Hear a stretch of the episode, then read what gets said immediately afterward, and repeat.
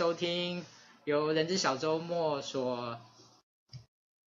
主办的人之爱 Talking 达人访谈直播节目。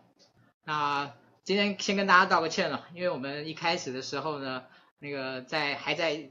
指导的阶段呢，所以呢稍微 delay 了几分钟开始。但是我相信呢，大家一定是迫不及待的想要看今天晚上的直播啊！但是在正式的访谈开始之前，我还是啊、跟大家说明一下这个人在 iTalking 这个直播节目的一个成立的目的，以及我们未来所想要想要做到的一件事情。基本上人在 iTalking 这件事情呢，它的起心动念呢，主要是呃各位知道，其实小周末呃。我虽然很多呃很有很多的机会，有机会跟很多的前辈、很多的达人、很多的主管啊去做一些接触，但是我常常会觉得每一次这些有跟他们情谊的这样的过程呢，都是只有施安一个人有这样的收益，那我觉得这真的是一件很可惜的事情。所以呢，呃，希望能够透过这个人在 token 的方式呢，能够让大家能够一起来参与，一起来收获这些很棒的智慧。那我们邀请了非常棒的团队来支援我们，我们希望把每一次的访谈的过程呢，都能够非常专业的把它记录下来，也希望能够未来能够继续流传。所以各位应该都有看到，我们在第一次的直播结束，我们剪了一个精华的剪辑版，把它放到 YouTube 上面，让大家啊、可以更有效、更短的时间里面去收看到啊、访谈的精华。OK，这个是有关于这个人资 iTalking 我们为什么要做这件事情的一个主要的原因。那接下来呢，我想要跟大家谈一下，就是有关于今天的主题啊，人资的专业学习这件事情。呃，我想对大家来说，其实虽然现在的身份呢，呃，是有多元的。第一个，其实我跟各位一样，都是一个人力资源的工作者。那我现在可能会有一些授课的邀请，我可能会有一些小小的顾问案的邀请。好，这个是我在人力资源工作者这个角度上面的。那另外一个角色呢，其实就是有关于透过人资小周末协助大家在人力资源专业成长上面的一个协助者的角色，好，这是我的第二个角色。那第三个角色可能大家知道，我就是一个创业者啊。其实对我来讲，第二个角色现在其实是我的核心，也是一个很大的重点。那我们透过不断的跟很多的 HR 访谈，跟他们的了解，希望他们了解他们在工作上面所面对的问题，希望了解他们对未来的整个环境的变化的冲击，他们需要需要做的一些阴影。然后我们把它回馈回到一个专业一个专业学习者的这个面向，我们希望能够透过我们的力量，透过我们去结合一些老师的一些资源，让我们能够提供更好的一个学习的这样的一种路径也好，或者是这样的一种课程也好。啊，怎么样能够做到这件事情？事实上不是施安一个人能够做到的，事实上有很多的老师在支援我。那今天我邀请到的就是一位在长期以来。一直很用心、很努力的在支援施安，在有关于怎么样提供 HR 在专业学习上面这件事情，一个很重要的老师。这位老师，我想大家都认识他，很多人也都上过他的课，哦，他绝对在人力资源界绝对是桃李满天下。所以我相信今天应该有很多很多的人啊、期待能够听到这样这一次的访谈。他是谁？我想大家都知道，他就是蓝瑜生蓝老师。嗨，谢谢老师。嗯，大家好，今天非常高兴有这个机会来到这边跟大家做一个简单的分享。那当然希望在后面呢，在跟整个施安对话的过程当中，希望给大家一些可以参考的建议。谢谢大家。OK，好，谢谢老师哦。其实呃，这一次老师真的是百忙之中，其实刚来老师才刚刚从南坎这样子风尘仆仆的赶到这那个访谈的现场哦。好，所以真的很辛苦。但是呢，我想呢，我们今天的时间也很宝贵，所以我就不在这个太多的闲聊，我就赶快进入我们今天的访谈的这样的一种主轴里面啊，有关于专业学习的这个部分。但是呢，我相信呢，任何的学习呢，应该都要回到原点。所以呢，我其实一开始的时候想要问一下老师一个很根本的问题，就是老师，您觉得学习这件事情是怎么一回事？您觉得学习？好。呃，以我们从事教育训练工作的人来说，大概会对学习会有一个比较算是口语化的一个说明。简单的说，我们是一个从不知道到知道，从不熟练到熟练，从不会到会的一个过程。但是我自己除了这个所谓不知道、不熟练到不会到会到呃熟练到知道这样的一个过程当中，我会比较倾向于再用另外四个字来加以补充的说明。我我个人觉得说，其实每个人都有他自己的一个智慧，呃，在自己的一个智慧的基础底下，我们从看到别人的一些说法，或者从我们的一些课程当中去听到别人的说法，或者是我们从各种不同的资讯管道，不管是用看的、用听的，那从别人看到的一些不跟我们过去不同的观点，这个观点可能是我们过去不知道。或者是跟我们过去的观点不太一样的部分，我们透过这样的一个吸收的过程，让我们自自自己的智慧能够得到一个适当的启发。所以对我来说，我大概会用四个字来形容所谓的学习，应该说它是一个启发智慧的过程。这个智慧是属于你自己的智慧，透过这样的智慧的过程，被启发的过程当中，我们得到不断的成长。这个是我个人对。学习的一个简单的一个比较口语化的一个定义。OK，嗯，谢谢老师哦。那个一开始哦，其实我记得我上个上一个礼拜呢，第一次做直播的时候呢，其实呢，大家可能看不出来，其实我心里面是紧张的要死。那今天呢，所谓生的一这个一会生二回熟啊，呃，第二次对我来讲呢，其实我就比较没有那么紧张了哦，但是呢。呃，倒过来说，我邀请的每一位老师呢，他都是第一次来接受这个直播的的这样的一个挑战跟考验哦，所以说那个，我想呢，那个老师呢，可能还这这很高兴，很 谢谢老师把他的那个直播处女秀呢给献给了这个小周末啊，那个如果在现场呢，今天如果是我们现场，我们就想说，请大家掌声鼓励这样子，好，那但是呢，我相信呢，大家在镜头前面呢。给我们努力按赞好不好？给我们努力的分享出去好不好？让更多的伙伴能够看到，呃，今天蓝老师给我们很接下来很很宝贵的一个分享，这样子。好，那接下来我想要问老师啊，就是有关于工作上面的学习，跟我们一般的学习这两件事情有没有不一样？如果有不一样，到底不一样在什么地方？呃，我个人会用几个比较简单的字来描述。呃，就是在工作上的学习跟一般的学习最大的不一样的地方。呃，简单的说，工作上的学习，我用六个字来说明，就是它在提升专业的价值。也就是从我们自己所从事的工作当中，什么叫专业？那我会做一个简单的一个定义。所谓的专业，就是能够提供一般人他所没有办法得到的一些特殊的解答。或者特殊的服务，举个简单的例子，像我们生病的时候，我们会去找医师；当我们碰到所谓的法律上的问题的时候，我们会去找律师；当我们碰到财税或者是相关国家法定税法的问题的时候，我们会去请教会计师。也就是当我们碰到这些属于我们一般人并不是那么清楚或了解的问题的时候，我们会请教一些所谓的专业的人员。就我们个人来说，我觉得一个工作上的学习，在尝试去提升我们自己的专业的价值。所谓专业的价值，就是对于别人他所不是从事这样的一个专业领域的这些相关的一些企业内部的其他的专业的人员，当他们碰到跟人资有关的专业的时候，他们会来请教人资的专业的意见。当然，这个这人资的专业一专业的意见就会。有别于一般我们所谓的常识的一些通俗的一些看法，我们所提出的是一些跟其他的一般人在一般的常识的观点所不一样的一个观点。在这样的一个所谓的提升专业价值的前提底下，从我们像我刚才讲的，我们在整个学习的过程是一个启发智慧的过程。同时，也让我们跟我们这次现在所学的，跟我们过去所学能够做一个适当的整合，这这也是一个所谓的融会贯通的过程。从融会贯通的过程当中，我们更可以区别出我们的看法跟别人的看法有什么不一样的地方。从这种循序渐进的过程当中，我们逐步去达到一个创新跟发展。所以说，简单的说，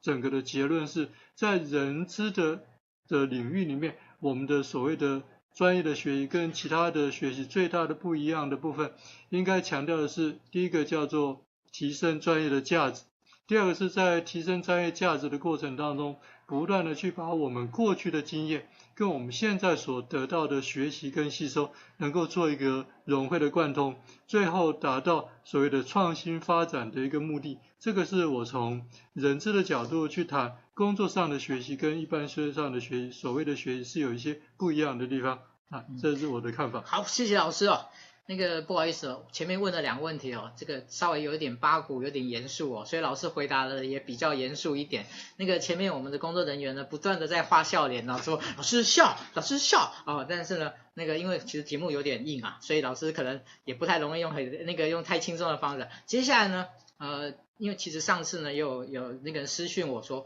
呃，那个思安，其实我们呢看直播呢，希望用比较轻松的心情呢，所以呢，希望能够有一些稍微有一点呃亮点的啊，有一些呃可能有一些嗯冲突的东西呢，可以在里面。好，接下来呢，我问的问题呢，就会稍微有点冲突了。我要问一下老师呢，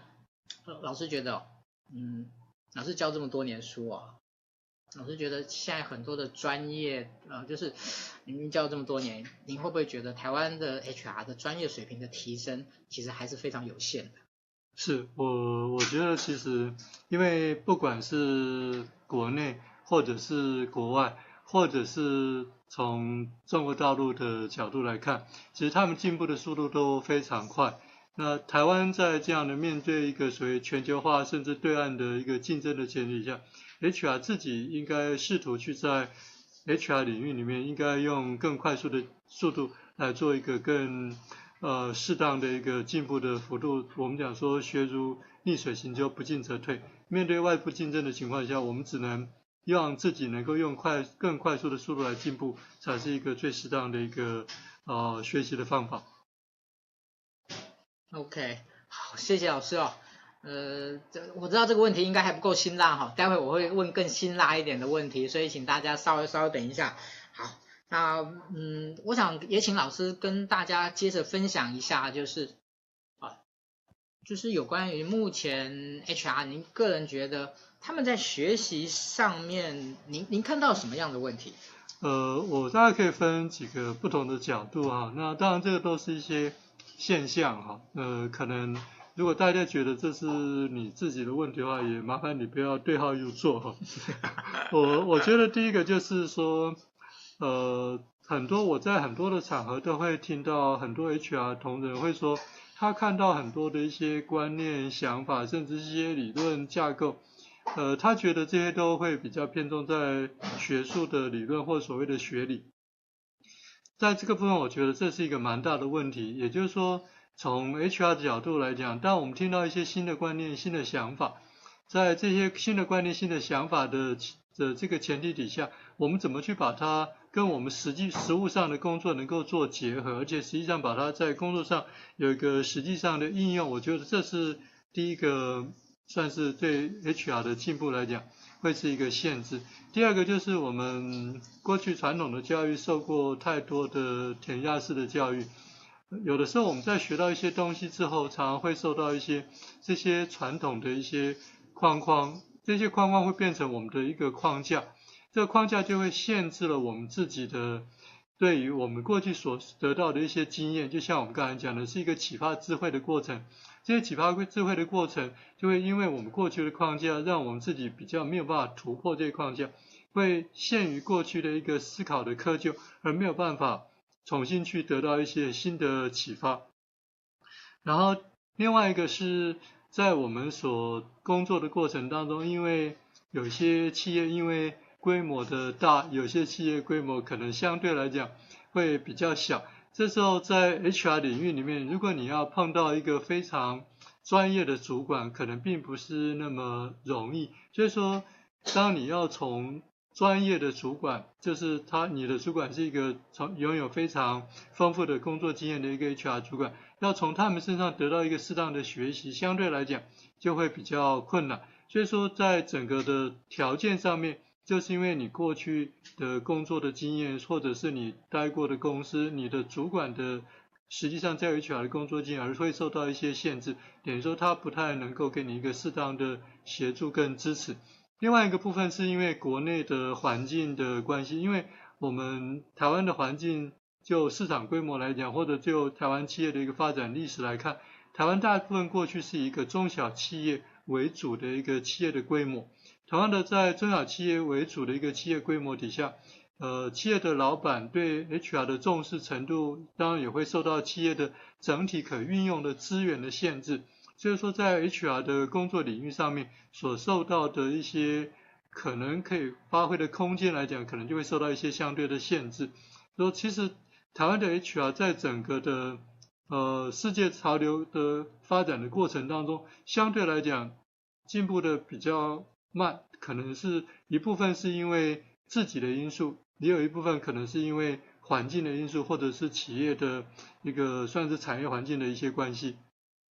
OK，老师，很多人都会觉得说，台湾的这个 HR 的专业的发展慢，是因为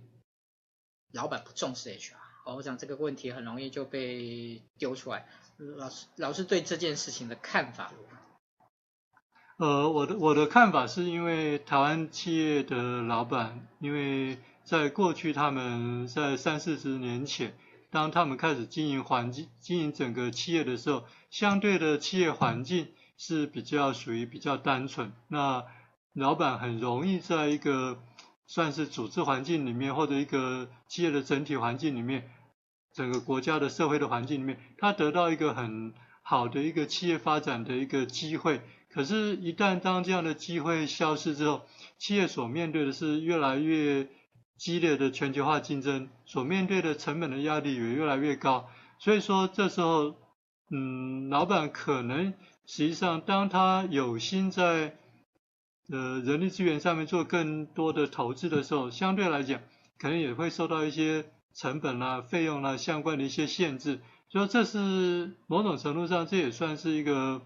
呃台湾的宿命吧，因为老板所面对的经营环境受到很大的限制。那台湾的企业老板，这时候在他过去的工作经验当中，他所吸收到的一些现代化的企业经营的的这些，不管是训练啊，或者是一些知识来讲，相对也会比较少。所以说，在整个呃经营环境里面，或者说企业老板的一个重视的程度上面来讲，其实它是一个很复杂的多元多元化因素的影响的结果。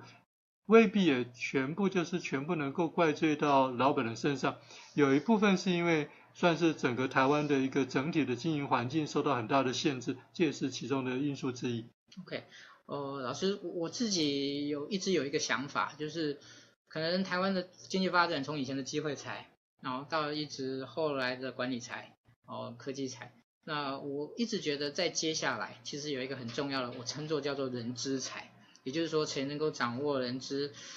人才这件事情，他就有一个很大的发展的机会。不知道老师对这件这些这个说法的看法怎么样？呃，我我非常同意呃思安的说法，因为就每个员工来说，其实对企业来讲，他最大的贡献是来自于他脑中的智慧。那我们常说，其实脑的潜力是无限的。其实透过对人的脑力的开发，特别现在在所谓的创新的年代，怎么去让员工的创新的能力得到一个更适当的一个启发跟发展，通常对整个企业的未来的成长跟获利来讲，才能够获得这个更适当的一个成长跟发展。所以说，其实我非常同意思安所讲的，也就是说，怎么去开发我们的人之才，其实应该说是开发我们人的智慧才。这才是一个最主要的一个关键。OK，好，谢谢老师哦。其实我想在有关于这个学习 HR 的学习专业学习上面，我我想我也想要谈一个我自己在十年前第一次碰到老师的时候呢，一件非常有趣但是非常重要的一件事情。我记得我十年前第一次上到老师的课的时候呢，那是一个大概有七八十个人的一个大班，然后老师呢讲到一半的时候呢，突然就问了大家一个问题，说这边在座的。有没有人呢拥有一本人资的教科书，有没有人把这本教科书呢从头到尾看完？好，结果呢，老师一问完的时候呢，七八十个人的班级哦，没有一个人举手，一个人都没有。那个时候我心里就有一个 OS，就是说，下一次如果老师再问我这个问题的时候呢，我一定要能够举手。结果呢，过了大概两年左右吧，我又上了老师的课，然后那一次呢，诶，老师真的又问了这个问题。结果那个时候我们全班呢有三个人举手，而且我强烈的怀疑我们三个人应该是在两年前有上过老师这个课的了。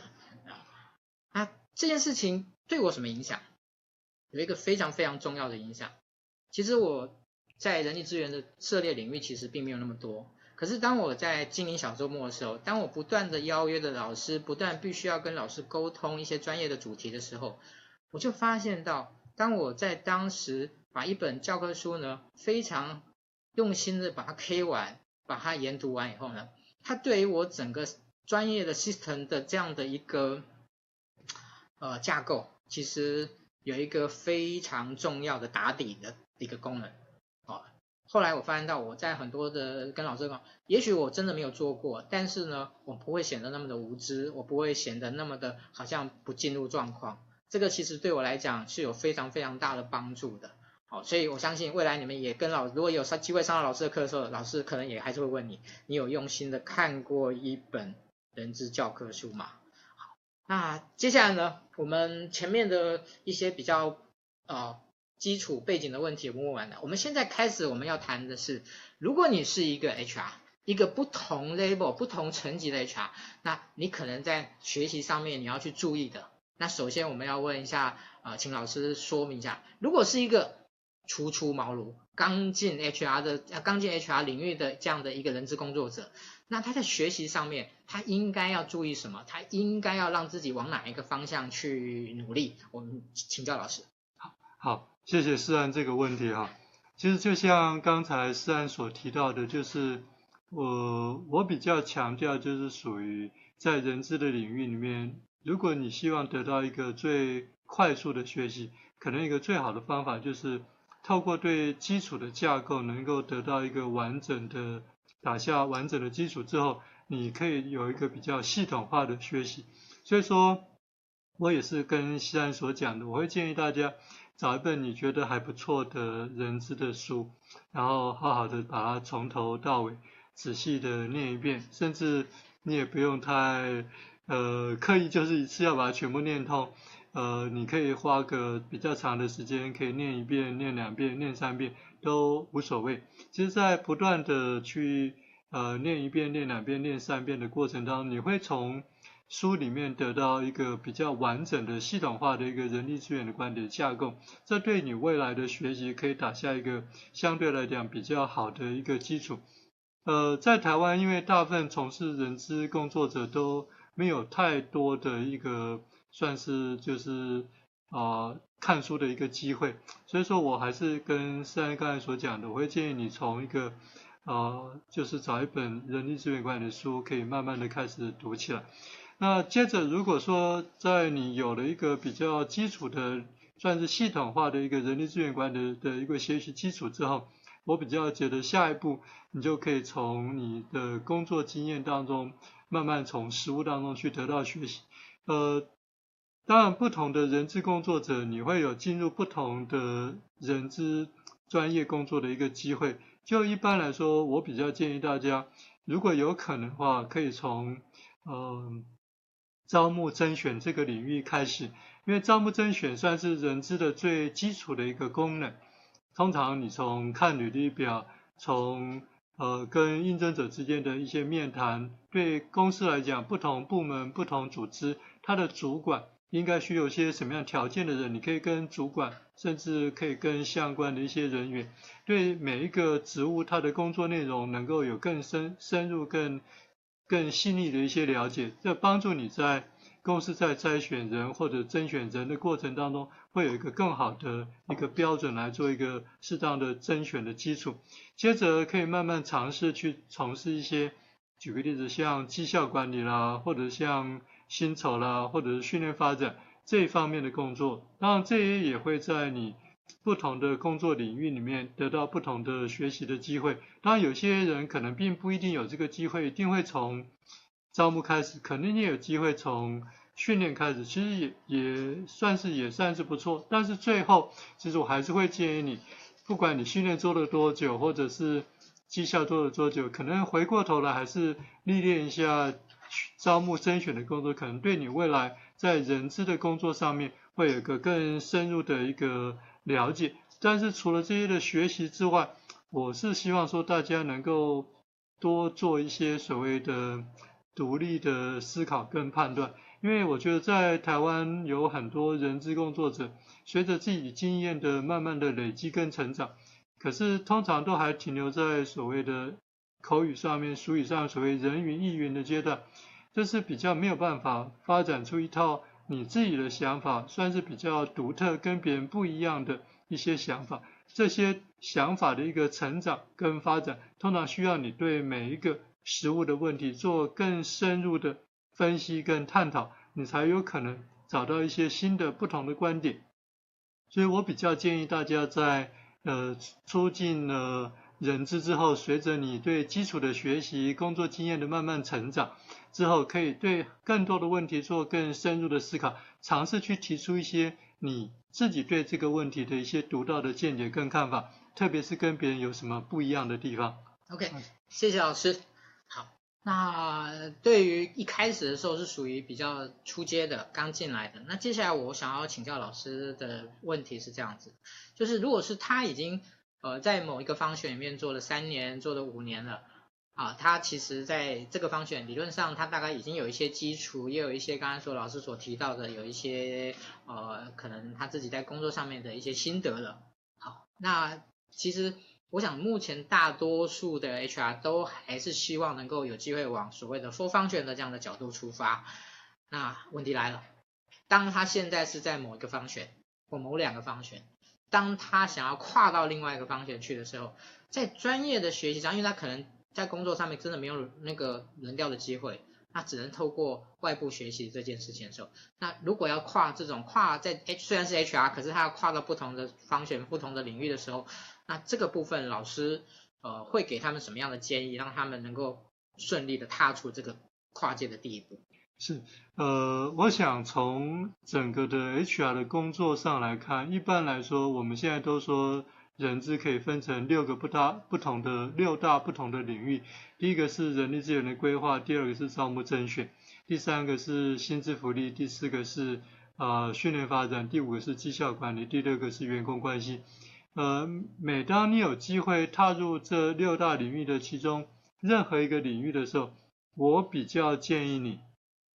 可以试着去评估一下自己在曾经工作过的领域。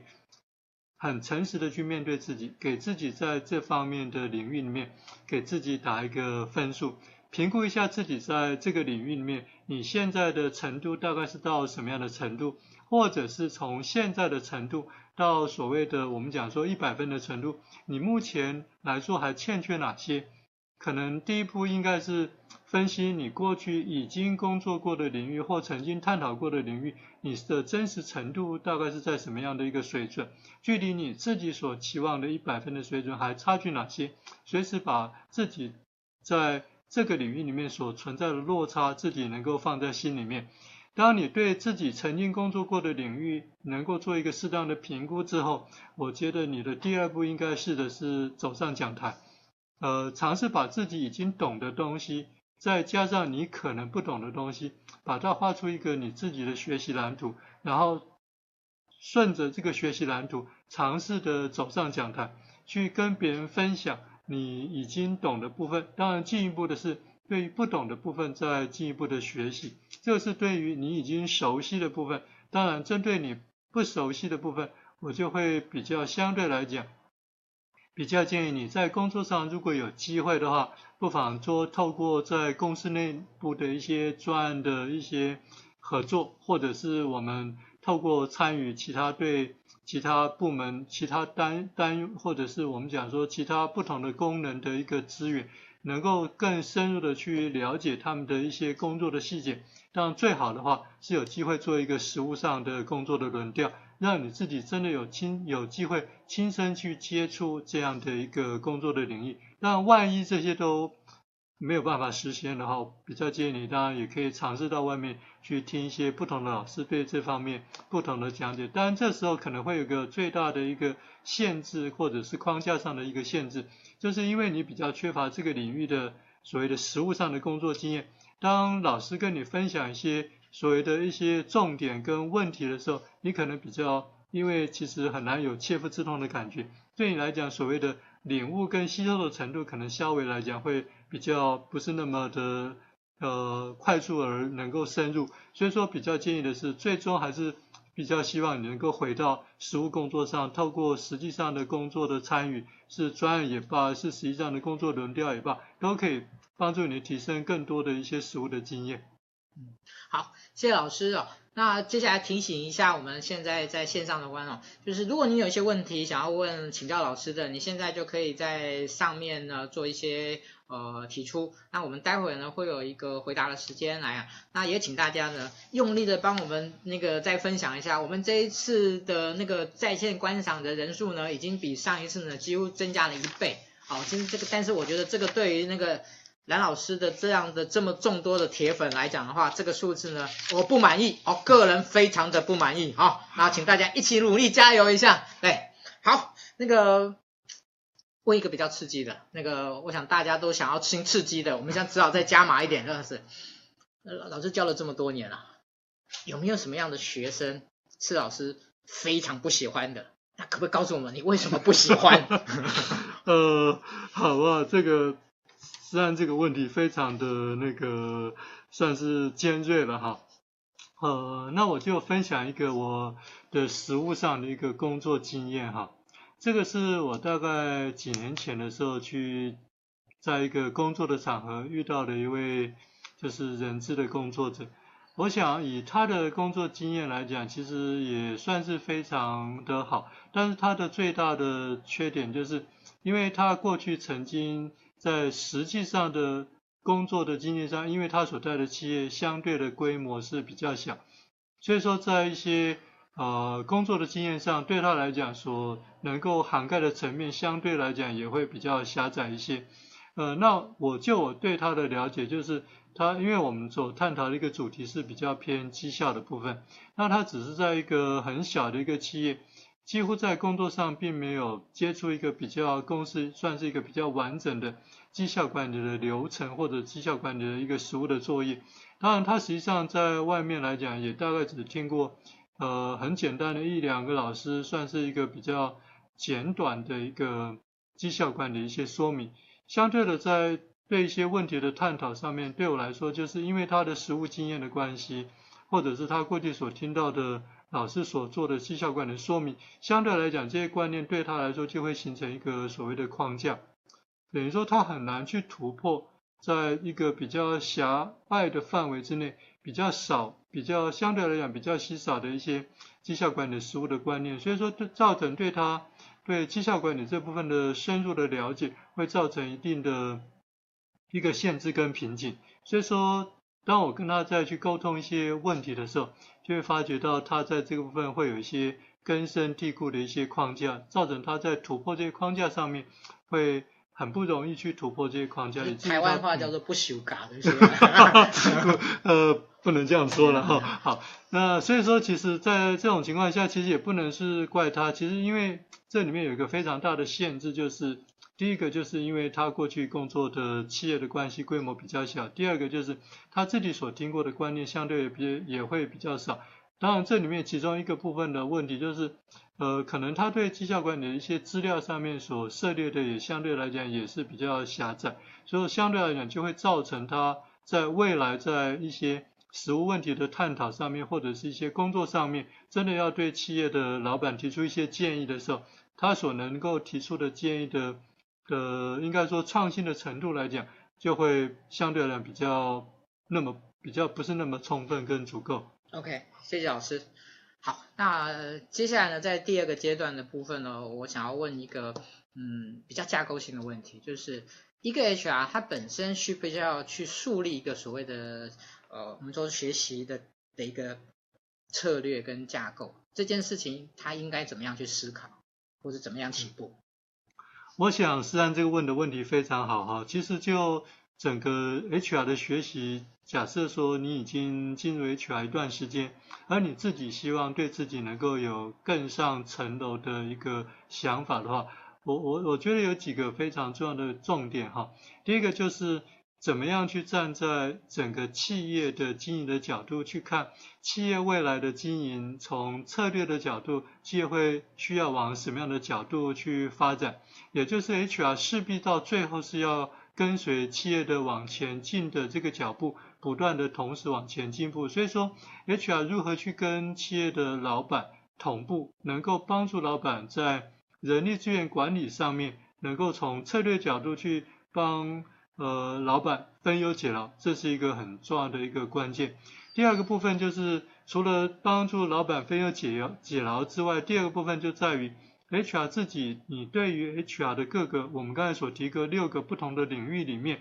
你觉得你自己跟其他人最大的差别是在哪里？也就是我们通常 Microbot 所讲的一个公司，它不管是产品或服务的一个差异化，也就是你自己要去思考一下。就你过去的经验，或者过去从各种不同的资料，或者是其他跟随其他的老师或者其他的主管所得到的学习，到底你能够跟别人有哪些不一样的地方？所以说我就我个人来讲，如何去树立自己的跟别人之间的差异化，这是另外一个部分，一个重要的各个关键点。所以说，大概最主要的就是从这两个不同的角度。当然，从这两个不同的角度，一个是从经营策略的角度，第二个是从跟别人差异化的一个角度。这时候，其实重点在于你如何能够不断的去吸收，不管是国内或国外的一些资料或资讯。就就现在来讲，网络这么发达时代，我想就学习，不管是国内或国外的资讯来讲，都非常的方便。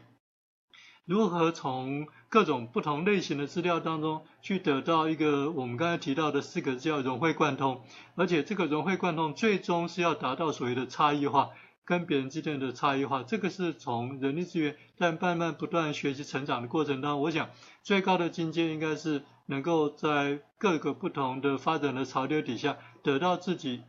就是一些深度的见解，而且能够区别出你跟别人有什么不一样的地方。谢谢老师。呃，其实今天的这一个访谈呢，在这之前其实是有一个小故事的。嗯，这个小故事大概应该有一个多月前的事情了。那其实，在一个多月前呢，有一次跟老师就是约了谈一些合作的事情。啊，在谈的过程中呢，老师就谈到一件事情，就是说他其实一直有一个很大的心愿，就是希望。把他的这个毕生的功力，加这三四十年在人力资源上面的钻研的获得的这样的一件事情呢，能够有机会的、有系统的、完整的把它传授给呃后辈所有 HR 的后进，这是他一个他觉得他自己念兹在兹的，一直想要去做的一件事情。那我听完以后，我说老师。那这件事情是不是您是已经有一个眉目吗？你已经有一个想法、一个计划吗？老师说有，啊，他就说我回去以后呢，我把我寄一份资料给你，啊，这个是我的对这件事情的一个初步的看法，好，那我们就会议后来结束了，那我们就回去了。那隔天呢，我就收到了一份资料，我把这个资料一打开的时候呢，老实说，我吓了一大跳，为什么？因为这个资料呢。我我要怎么去形容这件事情？它是一个几乎包含了人资从初阶、从到中阶到高阶的整个广又深的一套整个课程的规划。各位，你知道这套课程规划总共加起来有几堂课吗？总共加起来有一百七十二堂课。哇！我我想今天如果现在在在镜头在线上的人应该听到跟我的感觉是一样的，呃，我思考了一段时间，后来我就跟老师说：“老师，小周末有机会来承办这一堂课吗？”我们希望给我们自己一个挑战，我们也希望让蓝老师呢想要做的这一件事情呢，能够梦想成真，能够真正的把这件事情做下去。所以呢，接下来呢，我们要谈这件事情。我要先请教老师一下，就是老师为什么想要做这件事情？老师做这样的一种规划跟做是有什么样的起心动念这样子？OK，好，其实先不谈自己了哈，应该说从人力资源这样的一个。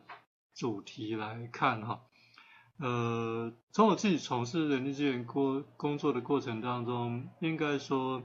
呃，我蛮喜欢人力资源这个工作的领域，然后我也不断的在探索这样的一个领域，试着去能够对这个领域能够了解更多，呃，因为工工作的关系，因为我。毕业之后就在从事人力资源的工作，再加上后面又是念书，也是念人力资源的领域里面。那我我其实最希望，就像思安所讲，我希望说，第一个就是说，每一个人力资源工作者在学习这样的一个主题的时候，或者是一只脚踏进这个领域之后，能够从一个所谓的整体性、架构性，跟思安刚才用的三个字叫系统性。可以从一个整体性、架构性跟系统性的角度，能够对人力资源的领域里面可以从浅到深，呃，还会强调四个字叫循序渐进，能够从浅到深、循序渐进的，能够对所谓的人力资源的塘奥，能够有一个更深入的了解，就慢慢的这样子跟思安在沟通一些观念之后，我就慢慢的是把这些东西做了一些归纳跟整理。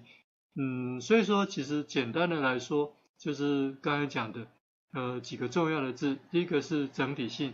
架构性跟系统性，一个循序渐进的过程，能够由浅到深，能够帮助一个对人资真正有兴趣的人，那他可能在环境上面，可能在企业的环境上面，或者是啊、因为。呃，个人的因素或者其他的一些主管的因素，造成他的学习上面可能会面对一些啊、就是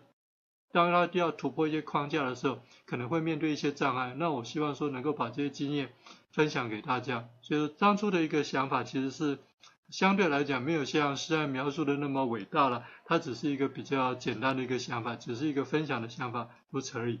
OK，好，其实老师我其实一直想要问一个小问题啦，就是。嗯，老师为什么会想要把这样的一件事情交给小周末来做呢？呃，其实应该说这种事情哈，应该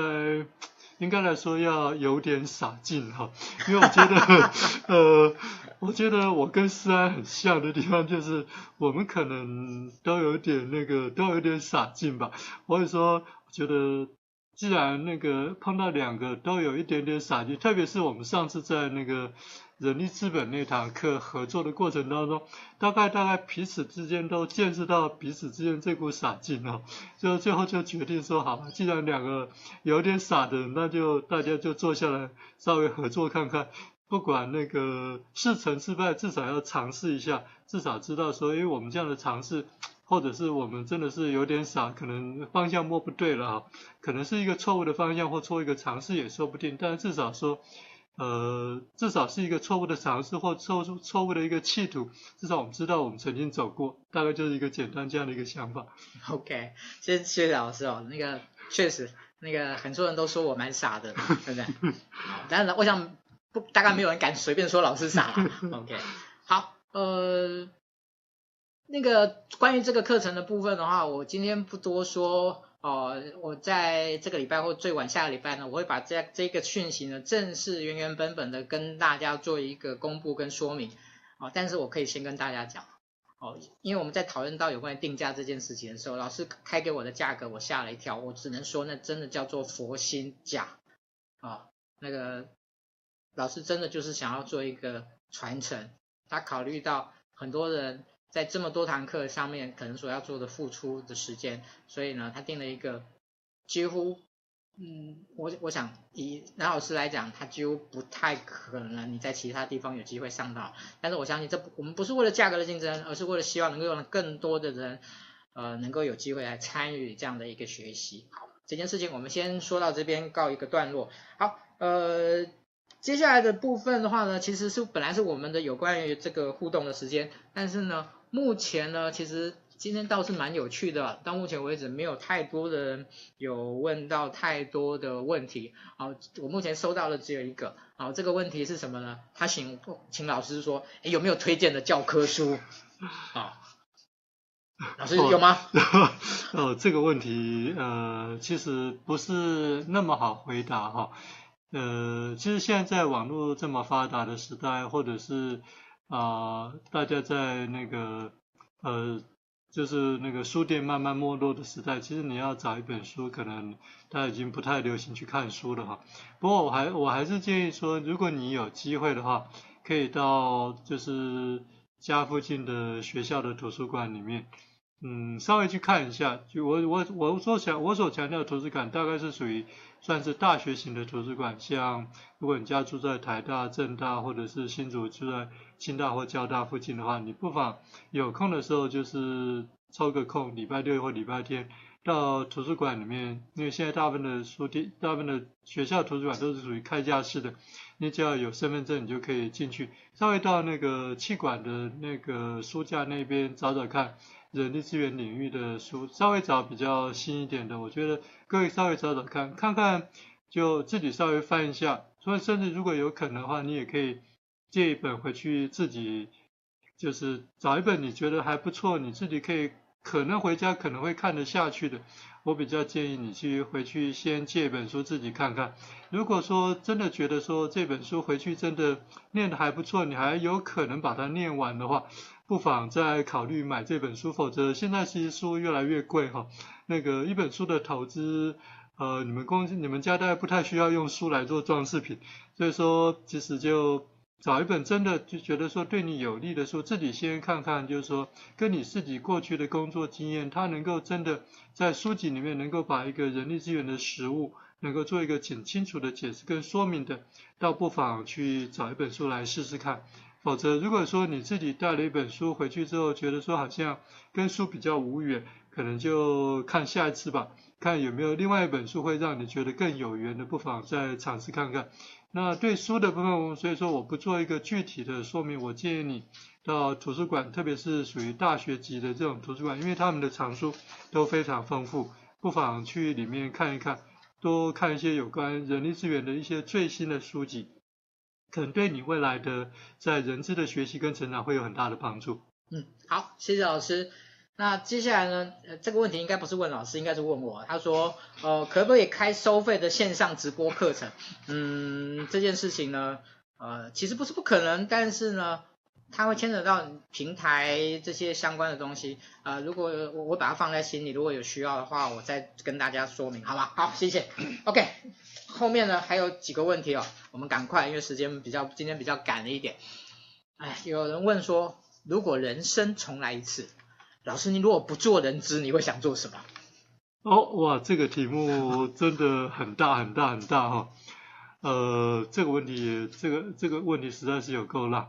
呃，从人资当中，在从事人资的工作经验当中，我发我自己的发现是，因为嗯，我们当一个一个算是学生吧，离开社会，进入。社会开始工作之后，我们最大所面临的一个问题就是求职的问题。因为我我大学念的是中兴大学社会系，所以我当初离开学校退伍回来之后，面临的最大的一个问题就是啊谋职的问题。因为因为是冷门的科系，所以说碰到的是很。很很不容易找工作的机会，所以说其实应该说用那时候的形容词，应该说是到处处处碰壁的一个状况状况。所以说，如果说我自己如果不做人资的话，应该说我觉得我自己的逻辑思考，嗯，头脑还算是清晰的吧，说不定可能会尝试呃城市设计或什么之类的工作。但但如果说真的有可能的话，我可能会尝试这方面的工作。不过这是假设前提是，如果不再从事人资的话，但如果说有机会再从事人资的话，我想，呃，我个人是觉得我可能还是会愿意继续从事人资的领域，愿意再试试看。好，我想今天在线上的人很多，我们一向都是那个拥有一个人之魂，就是我们是这一辈子做人资，下辈子我们还要做人质，啊，会不会？你你敢这样讲吗？OK，呃，后面还有个问题谈到说，哎，南部高雄会不会开？这应该也是问我吧？哦，南部高雄会不会开课？嗯、呃，今年不可能，明年试试看，好不好？OK，好。那我想今天最后一个问题哈，最后一个问题，今天如果有后面有问到没关系，嗯，我再请老师呢上线来来跟大家回复。老师最后一个问题是问到说，以招募来说，有没有什么专业需要培养或适合的特质？哦，这个问题其实有点怪。是，呃，我大概猜得到你意思，不过如果我万一不小心猜错的话，也请你回馈一下。呃，对我来讲，招募最主要的就是我们通常就是要面谈人选人。其实我会用简单的几个字回答你，就是对人的敏感度。也就是其实，当然我们通常谈招募、谈面谈，谈的是科学式的面谈。我们希望透过一个比较正统的面谈的技巧，像现在一般最有名的就是所谓的职能式面谈或 STAR 的行为式面谈，是希望透过面谈的技巧，能够对这个应征者能够做更深入的剖析，能够去了解他到底是不是能够符合我们公司所说要求的条件。但是另外有一部分是属于对人的一个敏感度跟对人的直觉的部分。对招募来讲，我会特别特别强调，你应该我用那个认识的识啊，识人，也就是说你知人是人，对人的敏感度，我会觉得这是一个最重要的一个条件。OK，谢谢老师。呃，在今天访谈的最后一个题目呢，我想我们每一次访谈我们都会用这个题目来做 ending，就是可不可以请老师用一句话来形容，您觉得什么是人资专业的学习？呃，人资专业学习这个题目，嗯，有点大，不过我想我可能会用，